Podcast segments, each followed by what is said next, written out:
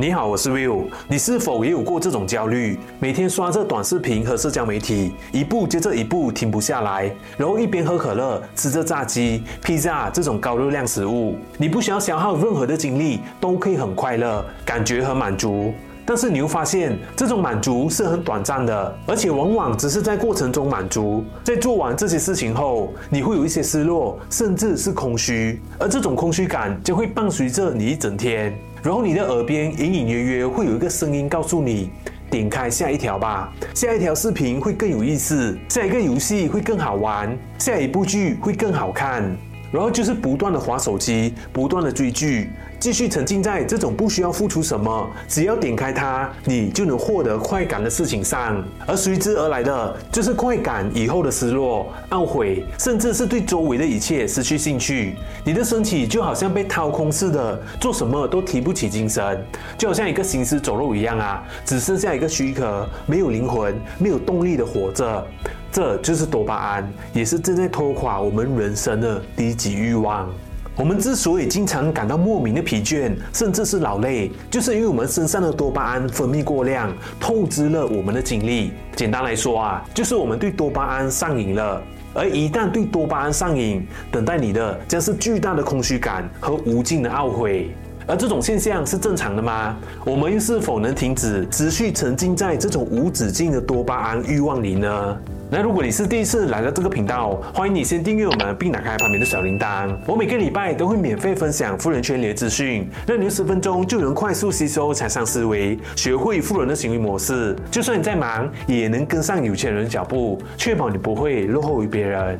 有一位叫做奥尔兹的博士，他既是疯子，也是天才。在二十世纪五十年代，他就做过一项实验。奥尔兹博士在所有大鼠的脑部植入探针，把它们一一放在笼子里。这个笼子的另一端有一根金属棒，只要大鼠按到它，探针就会向大鼠的大脑传送一道电流。奥尔兹想证实的是，当大鼠受到刺激时，它们会退到笼子最远的地方，尽量远离会电击它们的金属棒。在一开始的时候啊，所有大鼠都证明了他的猜想，直到三十四号大鼠的出现。这只异常的三十四号大鼠被电击以后，不但没有离开，反而还在笼子里面蹦蹦跳跳的，看起来好像很兴奋，连他最爱的水和食物都被他无视了，一次次的去按压金属棒，主动追求被电击，直到按压了七千多次以后就挂了。目睹了这一切的奥尔兹博士对他的同事说：“我知道这听起来很疯狂，但是我是说，有没有一种可能，这只大鼠是在享受电击？”他们最后解剖了这只三十四号大鼠，然后发现了一些异常。原本植入大鼠脑部的探针，它连接的应该是大鼠的中脑，结果却在电击的过程中啊，变得有点弯曲。而就是这一点点的弯曲，导致探针不小心接触到了它的隔膜，这使得三十四号大鼠的多巴胺每被电击一次，就得到了大量的释放，从而得到了快感。参与这项实验中的人全部恍然大悟。博士的同事兴奋地说：“那我们不就发现了快乐的秘密吗？”但博士回答：“那恐怕不是快乐，而是上瘾，是对多巴胺这个分泌物上瘾。而当我们对这个东西上瘾，我们就会变成恶魔的奴隶。”原来奥尔兹博士并没有疯啊！导致三十四号大鼠被自己电击致死的原因，是因为它持续性的兴奋而死的。在奥兹大鼠实验了几年后啊，又出现一位神经科学家，朝一名抑郁症患者的隔膜插入电击，使他立刻笑了出来。这个患者还说，这是他有生以来头一次感到了快乐。但当电击被拿掉的那一瞬间，他的笑容马上就消失了。而且因为他已经体验过快乐是什么感觉，所以会千方百计的想要再次连接电击，就算他可能会为此付出很大的代价。原来多巴胺是一个高明的骗子，它伪装成快乐的模样，结果给我们带来的却是饥渴，是无尽的饥渴。大家试着回想一下，我们生活中的那些打游戏打到上瘾的人，久久不能离开那张桌子，甚至是离不开他的房间，就好像完全对外面的世界不感兴趣，不去运动，不吃东西。为什么？其实并不是打游戏会让他感到非常快乐，而是因为不打游戏会让他感到浑身都难受。这位神经科学家发现，吸毒瘾君子在注射海洛因时的大脑活动模式，跟游戏瘾君子在玩他最爱的游戏的大脑活动模式几乎一模一样。这说明了毒品和其他的上瘾行为，像是游戏，它们刺激的是相同的大脑奖励中心。也因为有它的存在，游戏公司和网络公司那些让你上瘾的套路才会有效。又比如，通宵打麻将的人真的快乐吗？抽烟抽到肺积水的人真的快乐吗？划手机划到不抬头，一划就是几个小时的人，他们真的快乐吗？并不是，他们只是跟三十四号大鼠一样，对大脑中的某一个分泌物行为上瘾罢了，那就是多巴胺。而当我们戳穿了多巴胺的骗术，我们就找到了可以打破我们生活中一直想要摆脱，但怎样也摆脱不了的恶习。你可能要戒烟，却怎样也戒不掉；你可能要停止疯狂的购物，但每个月就是会忍不住上某宝网去逛。但当你摸清了多巴胺的套路，你会发现，其实想要戒掉这些事情，甚至是要养成一些好习惯，会变得非常容易。而这个套路也很简单，只是大多数人都没有勇气去发现、去承认。因为当我们沉浸在一个乐园里，要离开它是很痛苦的。当我们沉浸时有多么的爽，那么要从里面跳脱出来就会有多痛苦。而摆脱多巴胺上瘾的方法，就存在于这个痛苦之中。它的名字叫做内啡肽。当你找到了内啡肽，你就等于找到了对抗多巴胺的方法。什么是内啡肽？内啡肽是一种类似吗啡的生物化合物。白话一点说啊，它带来的不是短暂的快乐，而是痛苦以后的满足，是一种天然的镇痛剂，是跟多巴胺完全相反的分泌物。在我还小的时候啊，我爸爸经常会去公园跑步。那时候他看我放学没事做，偶尔也会带着我一起去。当时我年纪还小啊，跑个两圈就跑不动了。每当我快要停下来的时候，我爸就会突然在我旁边加速，然后大声地说：“再坚持十秒钟。”于是我就真的会咬牙再坚持十秒钟。而我发现，每当我坚持这十秒以后，就会发生一个神奇的现象，那就是在跑完的那一瞬间，我的身体会有一种巨大的、无法形容的成就感和喜悦。对我来说，最后的那十秒比起前面的一个小时重要得多。长大后，我才明白，原来这一切都是因为内啡肽。内啡肽也叫安多酚，它只在你痛苦的时候出现。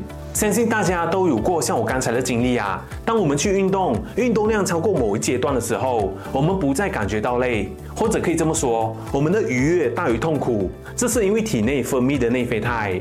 那为什么内啡肽只在痛苦的时候出现呢？这是因为你的身体为了补偿你而给你的镇痛剂。比如一碗特别辣的泡面，会让你的心情马上变好。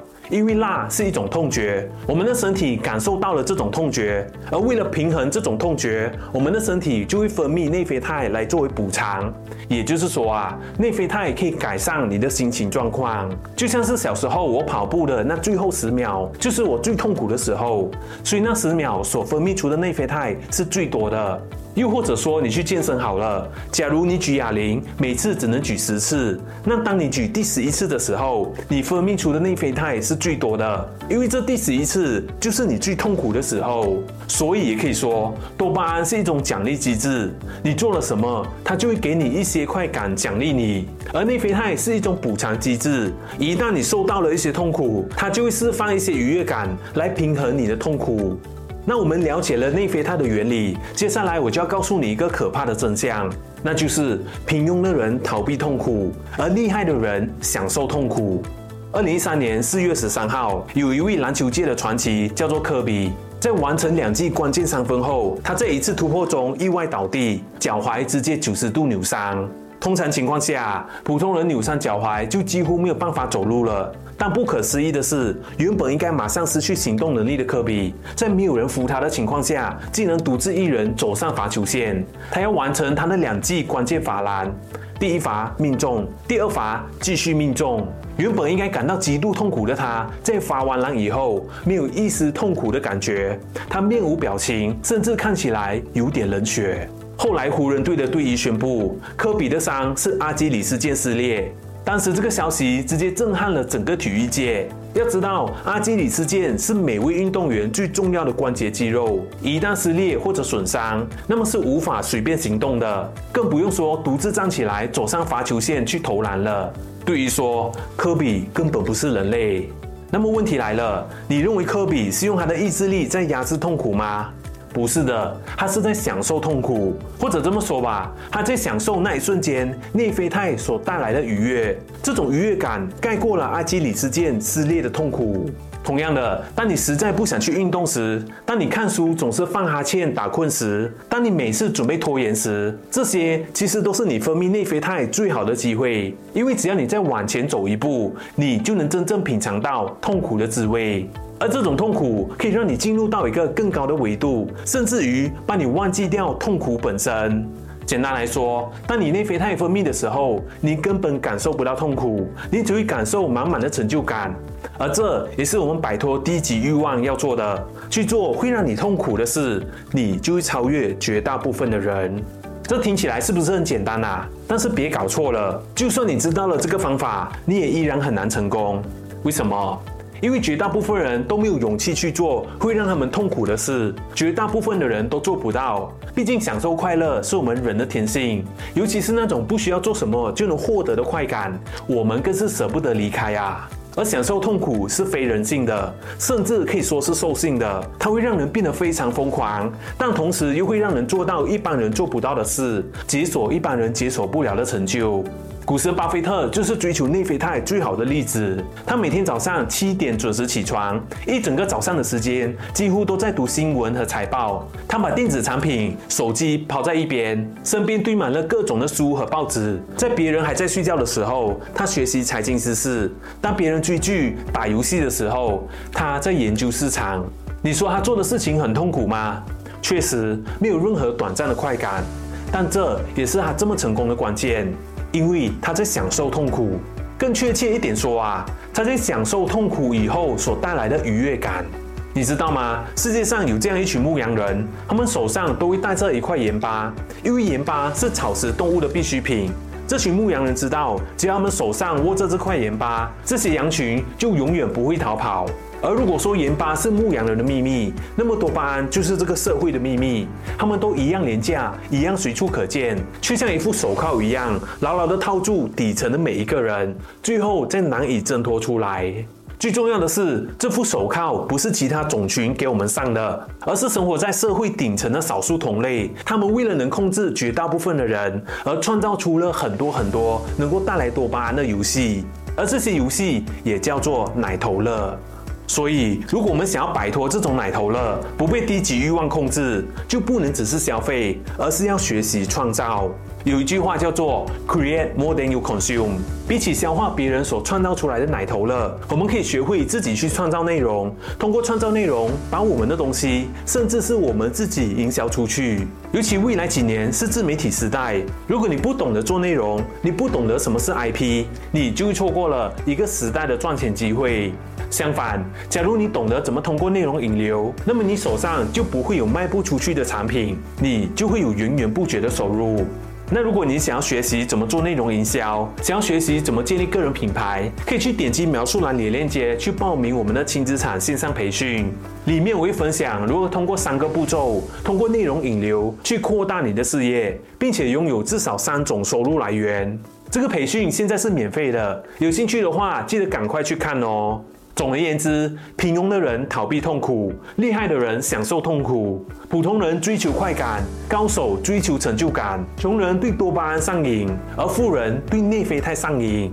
那如果你觉得今天的影片有带给你一点价值的话，希望你能帮我点赞，并把这个影片分享出去，把这价值分享给你身边的人，让他们也能跟你一起成长。